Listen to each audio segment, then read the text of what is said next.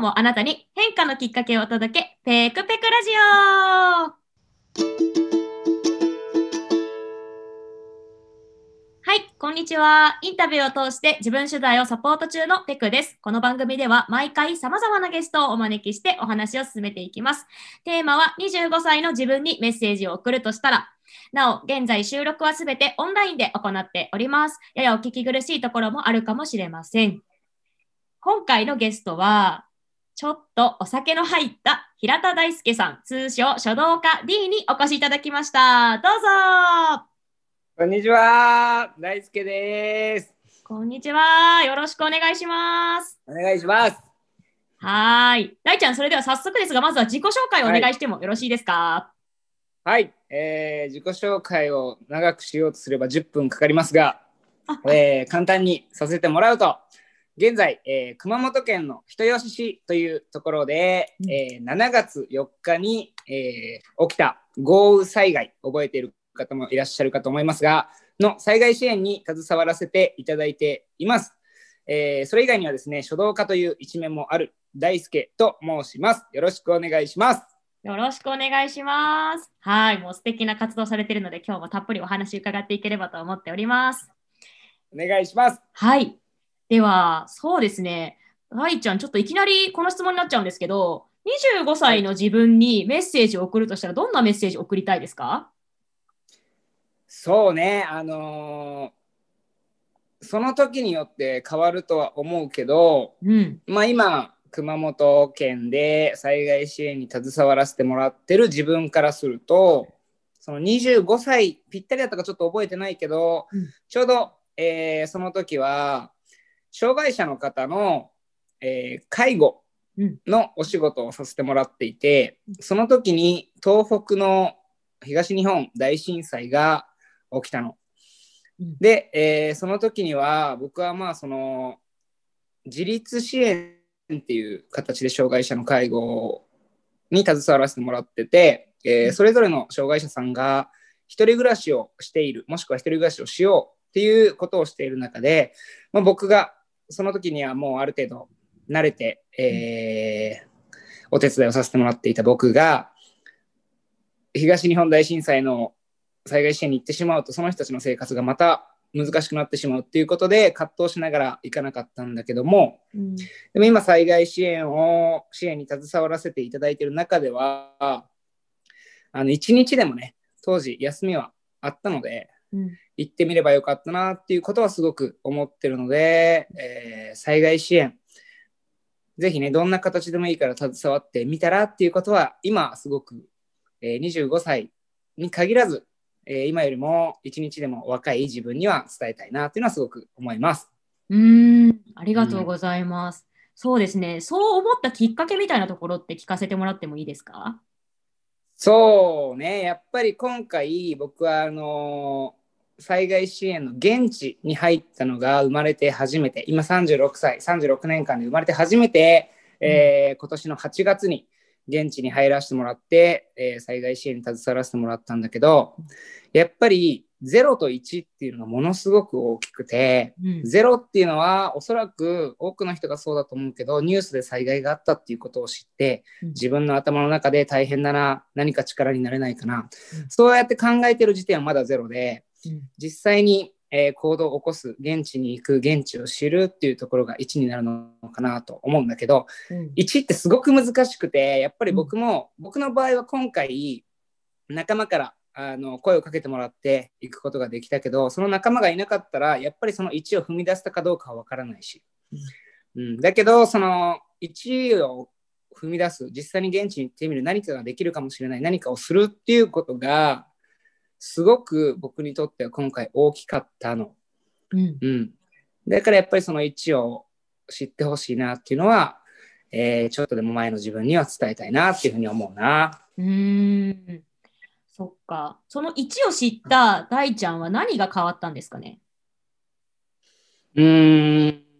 シンプルにすごく気持ちがいい時間を過ごせる。うんい。やその今までどこかで災害があった時にやっぱり何かの形で寄り添いたいっていう気持ちはあったしでお金を集める活動は個人でしたことがあったの。うん。だけど、そこに実感は伴ってなくて、もしかしたらただただいい自分でありたかっただけかもしれない。うんだけど実際に現地に入ってみて、作業に参加したり、現地の現状を見たりすると感じることがものすごくたくさんあって、これっていうのは多分今言葉で言っても、ニュースで伝えている以上のことは僕には言えない、僕の言葉では伝えきれないけど、本当に現地に行って現状を見た時には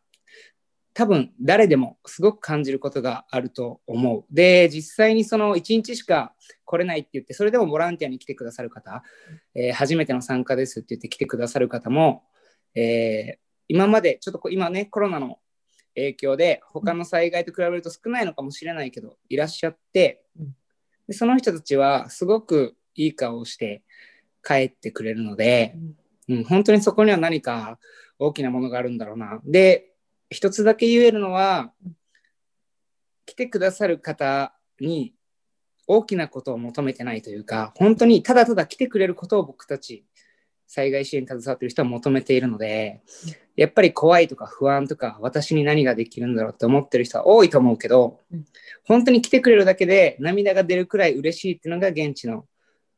人の気持ちで、僕は今その現地の人に少しだけ慣れてるっていうのが嬉しくもある。うーん、えめっちゃ素敵な話。なんかそれ本当に冒頭にもおっしゃってたんですけど、その来てくれるだけで嬉しいっていうことを、あの昔なかなか、まあそのね、いそその障害者の方のためを思っていかなかったけっていうのはあるんだけど、いかなかいけなかったその大ちゃんにも伝えてあげたいですよね。なんかこうね、そのいや、ことが大事だよにそう。そう。当時でもうん2日間の休みがあったから、うん。行くことは絶対できたはずだし、行って仮に現地の活動に参加できなくても、現状を見て誰かに伝えることはできたかもしれないし、うん。うん、それをすごく感じる。うん。うん。なんか、ちょっとめっちゃ話がずれちゃうかもなんですけど、うそん。の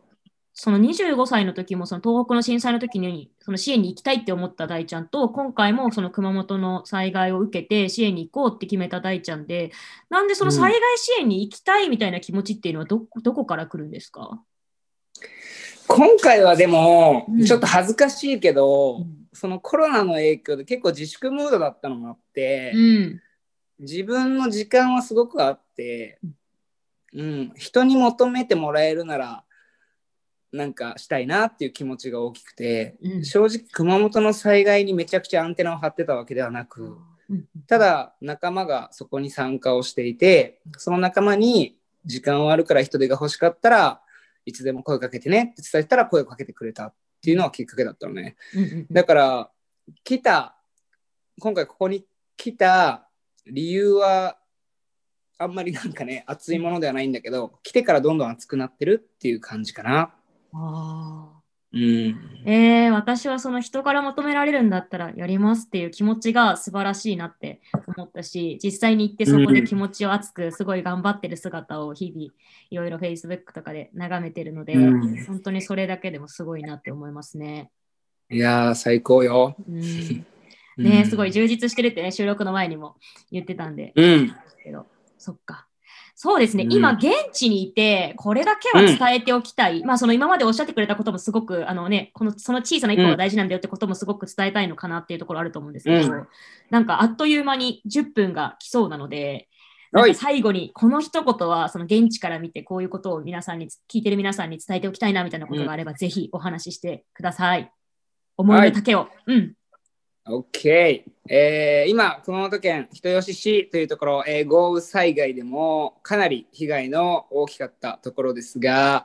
えー発災直後の映像はもうおそらく誰が見てもひどい状況。で今は街の状況はパッと見すごく綺麗だけど、うん実際に被災された方の生活だったりとかっていうのはまだまだ先が見えないゴールが見えない状況の人が多いです。もちろん作業自体はすごく進んでいていろんな人が、えー手を差し伸べてるし実際に被災された人も、えーみんなで頑張ってるし。だけどもまだまだっていう状況。これは僕はこの災害支援に携わる前は4ヶ月経った今もこういう状況だっていうのは想像もできなかったです。うんで、これは人吉だけじゃなくて、おそらく今まで災害にあったところ、被災されたところっていうのも、すごく長い時間をかけて復旧、復興をしていっている。もしかしたらまだ途中かもしれない。で、そんなところを知るためには、おそらくインターネットとかじゃなくて、実際に自分がそこに見に行く、活動しているところに参加してみるっていうのがすごくうん大事だと思う。で、僕は今回初めて、えー3ヶ月前ぐらいに0から1を踏み出したんですけど、今これを聞いてくれてる方でもし興味を持っていただけたら、本当に気軽にでいいので、えーぜひ一歩踏み出して現地に行ってみる。えー現地の活動しているチームに参加してみるっていうのをやってみてもらえたら、すごく、えー人生がまた一個カラフルになると思うので、やってみていただけたら嬉しいなと思います。わあ、本当に素敵なメッセージをありがとうございます。あの、私も本当に恥ずかしながら知らないことがたくさんあったので、まあ本当に今日いろいろお話できてよかったですし、もっと今後もあの関心を持ってウォッチしていきたいなっていうふうに思いました。よろしく。はーい。そしたら、来週も引き続きゲストの方をお招きしてお話を伺っていきます。今日の大輔さんのようにとっても素敵なお話をお聞かせいただけると思うので、ぜひ楽しみにしていてください。大輔さん、今日は本当にありがとうございました。ありがとう。で遊ぶ、海で遊ぶ。